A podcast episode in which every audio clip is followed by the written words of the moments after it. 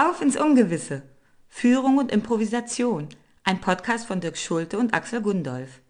Informationen zu Beratungsangeboten und Trainings der beiden gibt es auf elementar-institut.de.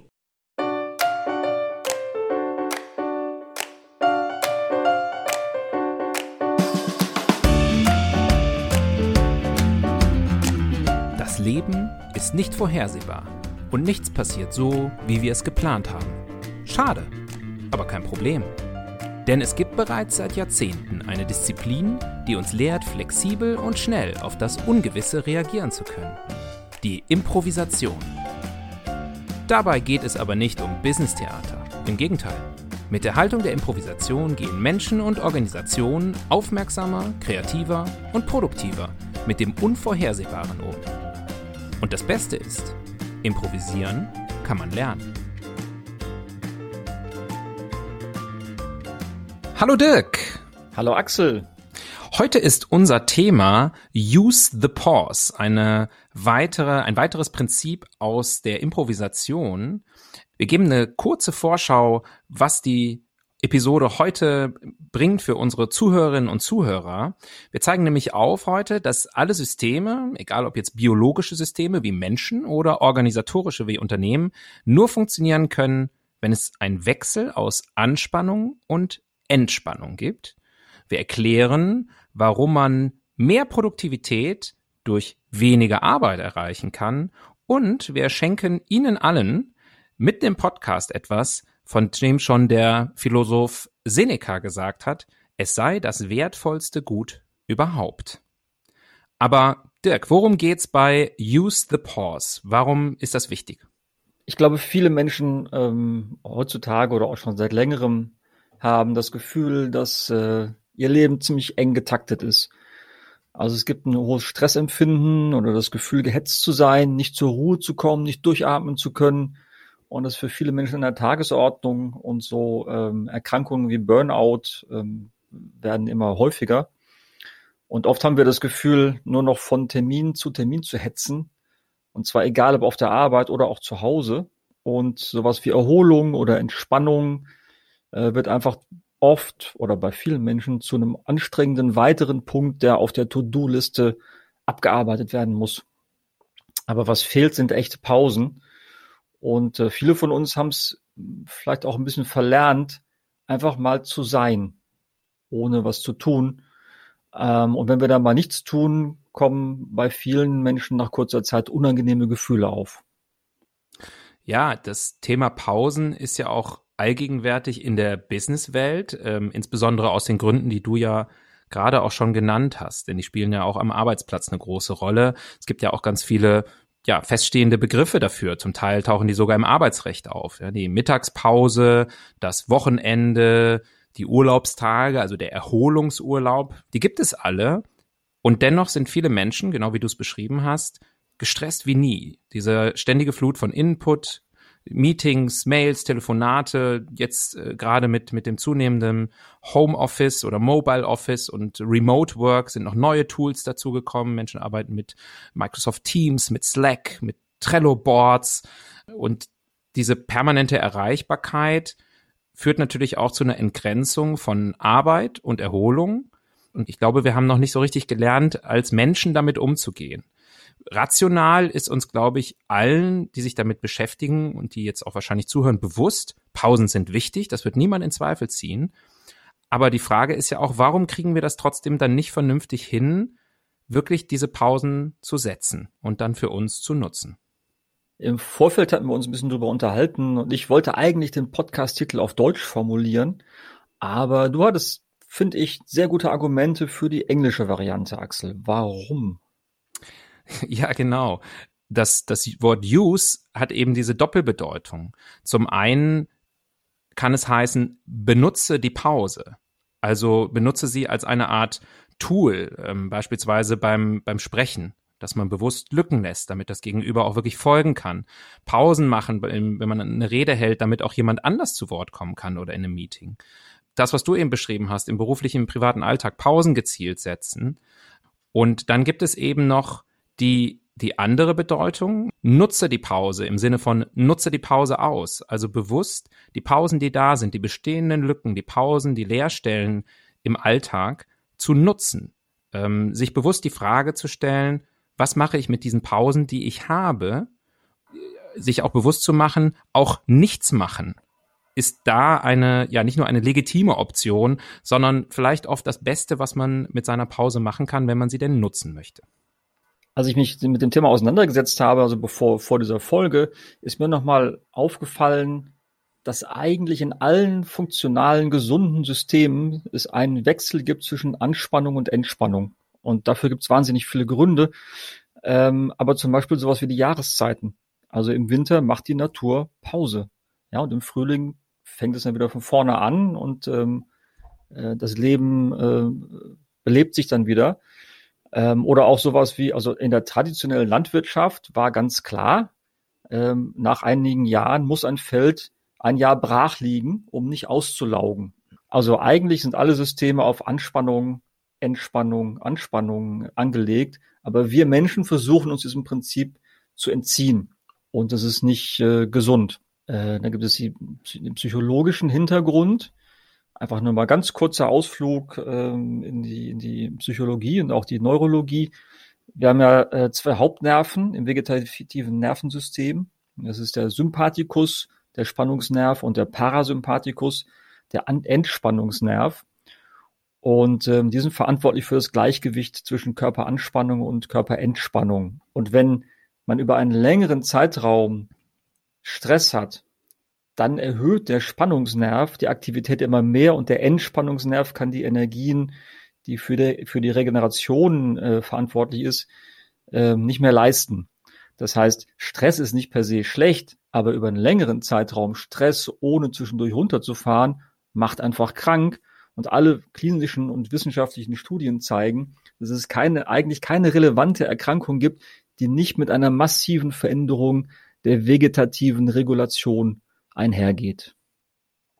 Ja, das ist ja das, was wir schon angesprochen hatten, ne? dieser Wechsel aus ähm, Anspannung und Entspannung. Und wenn man Menschen fragt, wann und wo sie beispielsweise gute Ideen haben. Wir sprechen ja auch hier im Podcast viel über, über Kreativität, über Entwicklung. Dann bekommt man eigentlich immer die gleichen Antworten. Das wie unter der Dusche, wenn ich abends im Bett liege, beim Joggen, beim Spazierengehen. Aber das sind alles sozusagen in, in Pausen. Das Gehirn braucht diese Pausen, so wie du es gerade beschrieben hast um Daten und Informationen, mit denen wir ständig befeuert werden, dann auch zu verarbeiten und da Neues zu generieren jetzt vielleicht einmal nochmal so ein bisschen zusammengefasst oder, oder nochmal geschaut, was ist, was, was, was haben wir davon, ähm, wenn wir Pausen einbauen? Und haben wir gerade schon gesagt, erstens mal ist es einfach notwendig, damit wir gesund bleiben. Es ist außerdem auch notwendig, damit das, Ler das Gehirn überhaupt Informationen lernen, verarbeiten und auch Neues kreieren kann. Aber zum Beispiel sowas wie, wenn jemand äh, einen Vortrag hält und der macht das auf einem relativ mit einem hohen Tempo und einem hohen Energielevel. Äh, ja, und der macht das fünf, fünf Minuten, zehn Minuten, vielleicht auch 15 Minuten, dann ist das okay. Aber wenn jemand einen Vortrag, wo er wirklich auf einem sehr hohen ähm, Energielevel sehr viel Informationen raushaut, wenn er das eine Stunde macht, dann äh, wird er nach relativ kurzer Zeit die Zuhörer und die Zuhörerinnen äh, verlieren, weil so lange kann man einfach nicht zuhören. Und ähm, mir, ist, mir ist eingefallen, dass ich mal eine, eine, eine Impro-Aufführung gesehen habe, wo ganz viele wirklich total brillante Impro-Spieler waren, äh, tolle Szenen. Und dann kam ein Spieler auf die Bühne, Randy Dixon aus äh, Kanada, der ist auf die Bühne gegangen und hat erstmal nichts gemacht. Also hat relativ lang eine Pause gemacht, bevor er was gesagt hat und hat auch nicht viel gesagt. Und er hat aber so eine Präsenz dadurch ausgestrahlt, dass sozusagen die ganze Aufmerksamkeit war sofort bei dem. Und da, das fand ich ein sehr eindrucksvolles Beispiel dafür, dass oft dadurch, dass wir weniger machen, wir präsenter sind und das, was wir sagen, einfach auch eine andere ähm, es kommt einfach anders rüber, weil es nicht untergeht in dem ganzen Klangteppich.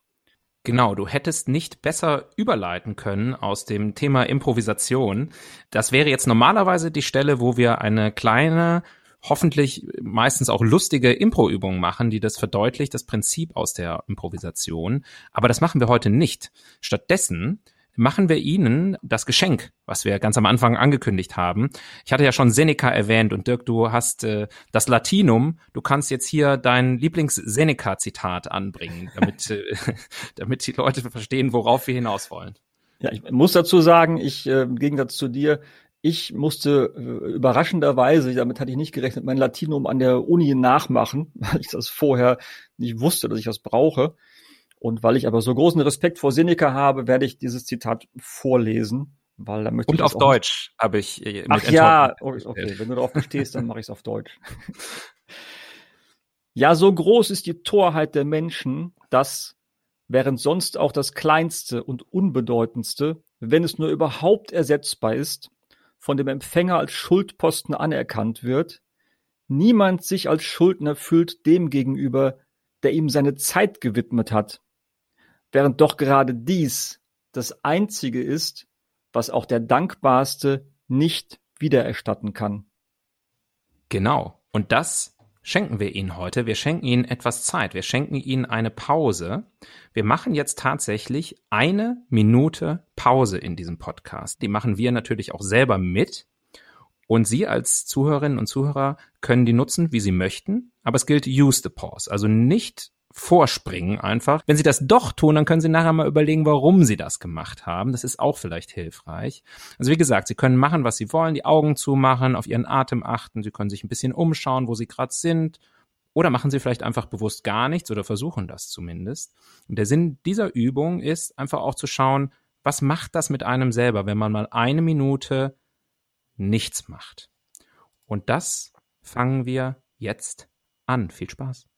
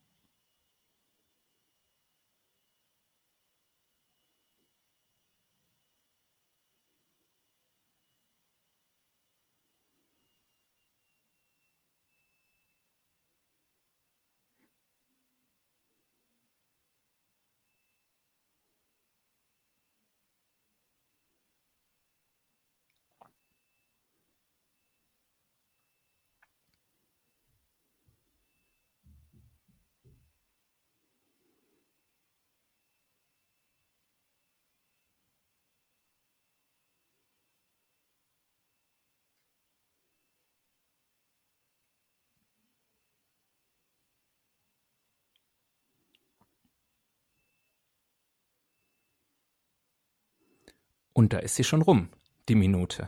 Wie war es für dich? Ja, interessant. Also äh, einfach zu beobachten, was alles dann im, äh, wie der Verstand sofort anfängt, irgendwas zu produzieren, sich abzulenken oder irgendwo hinzuspringen. Und es, ich finde es einfach, also ich habe schon viele Achtsamkeitsseminare auch ähm, gegeben und auch teilgenommen. Aber ich, was ich schön finde bei, bei so einer Übung, und das waren ja wirklich nur 60 Sekunden jetzt, es geht wirklich um dieses sich den Raum nehmen, den Atem wahrnehmen und einfach für einen Moment da sein. Und was wir ja oft sagen, ist sowas wie, ja, ich habe da keine Zeit für, äh, ich habe irgendwie so einen eng getakteten Tag, aber das waren jetzt halt 60 Sekunden. Und normalerweise hat man die immer irgendwo.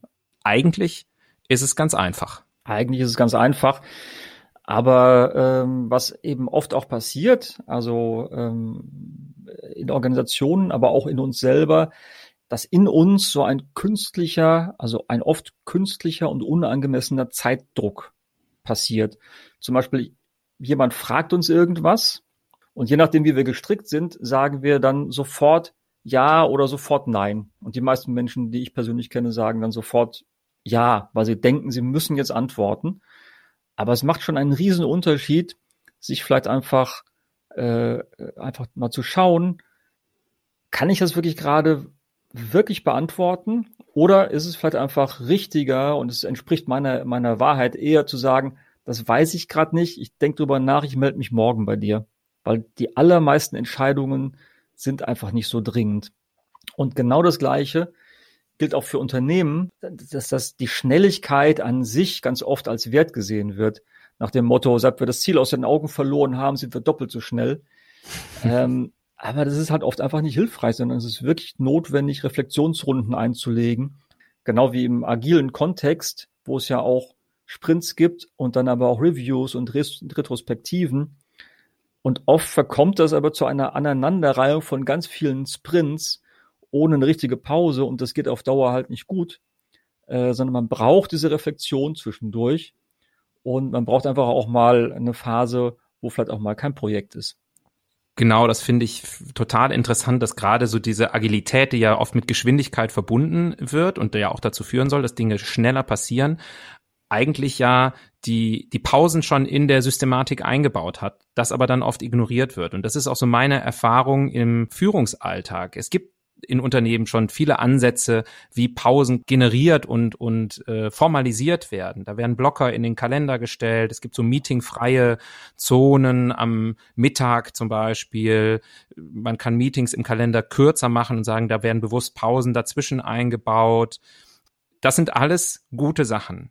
Aber mir ist ganz wichtig zu sagen, es ist ganz essentiell, da nicht nur das einfach zu machen mit, mit guter Absicht, sondern man muss sehr genau beobachten, was bei diesen Sachen dann auch der tatsächliche Effekt ist. Also nicht mit dem Gedanken angehen, ja, wir haben jetzt einen Haken an das Thema Pausen gemacht, sondern man muss wirklich dann, ähm, gerade wenn man da als Führungskraft Verantwortung auch trägt, darauf achten, wie geht es den Leuten damit? Funktioniert das überhaupt oder mache ich es vielleicht mit bestimmten Initiativen dann, dann eigentlich noch schlimmer? Und jeder ist natürlich auch individuell gefragt, weil das braucht Mut. Denn viele Dinge hindern uns ja daran, offensichtlich, das einfach zu machen. Ja, das stimmt. Und ähm, es ist einfach so, dass dieses in Stille sein bei ganz vielen Menschen, inklusive mir, äh, manchmal einfach wirklich unangenehm ist. Wenn man da keine Ablenkung hat, ähm, dann ist es im ersten Moment oft wirklich erstmal beängstigend, weil das kennen wir eigentlich gar nicht so, weil wir sind ja schon meistens drauf gepolt, Stille oder Nichtstun irgendwie zu füllen mit irgendwas. Und das kann sich einfach anfühlen wie ein Loch, wie Leere oder auch wie Sinnlosigkeit oder Einsamkeit. Und das ist ein bisschen auch der Kern von, von sowas wie Achtsamkeit, dass man damit einfach dann ist. Das ist auch ein bisschen eine Übung, ähm, Pausen oder auch Stille auszuhalten.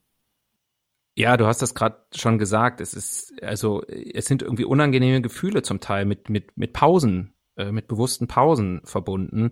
Und im Vorfeld von ähm, der Podcastaufnahme heute musste ich auch an dieses Sprichwort denken: Müßiggang ist aller Laster Anfang. Und das war ein sehr altes Sprichwort, aber ich glaube gerade diese Sachen, die sind dann so kulturell eingepflanzt und beeinflussen auch Unternehmenskulturen.